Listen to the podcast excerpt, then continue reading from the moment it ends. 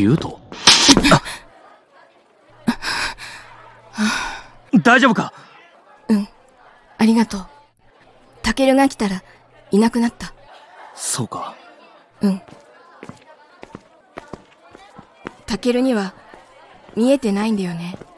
俺には、見えない。でも、ユウトの様子でわかる。そっか。あ祖父から聞かされていた通り、16歳の誕生日の朝から、僕には、あやかしが見えるようになった。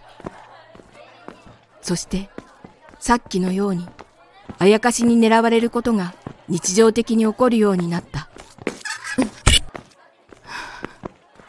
小さいあやかしは、常に周りにいて、隙あらば取り憑こうとする。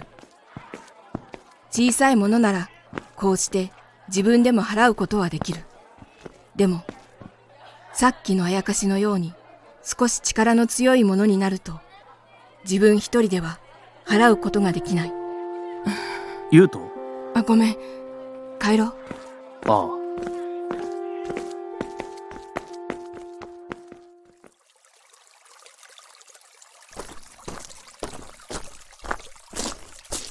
ユウトは部屋で休ませてます。そうか。いつもありがとうな。いえ。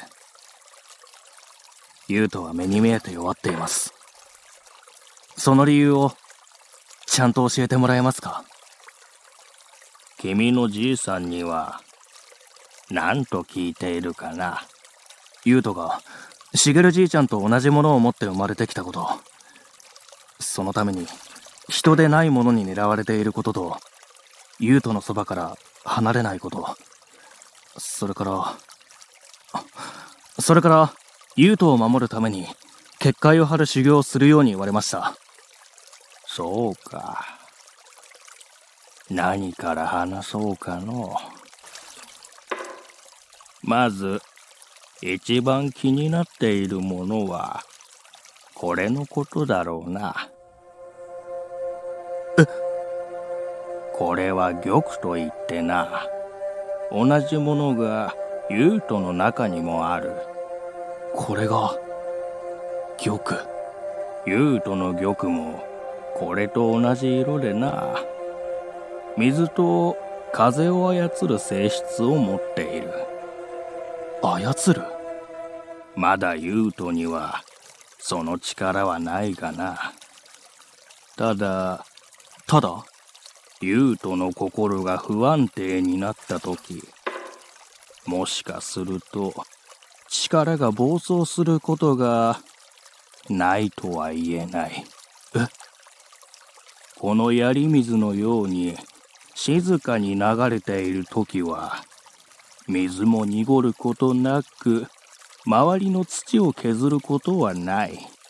風も笹の葉を揺らすくらいが一番心地よい。水と風あやかしにとっては喉から手が出るほど欲しい力だろうな。だが、もし奴らがこの力を手に入れたら、どうなると思う？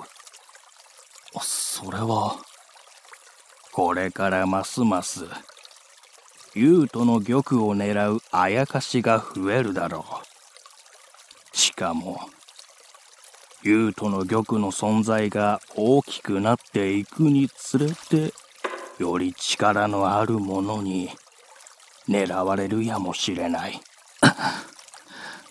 それも、ユートが17歳になるその日までの我慢だ。どうかこれからも、ユートのそばにいてやってくれ。はい。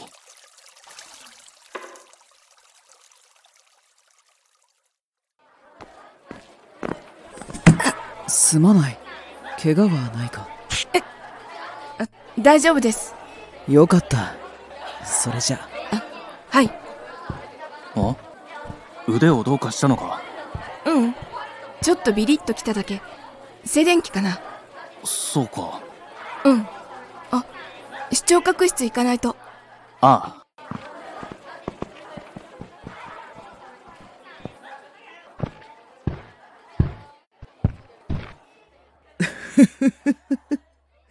こんなところにいたとはな。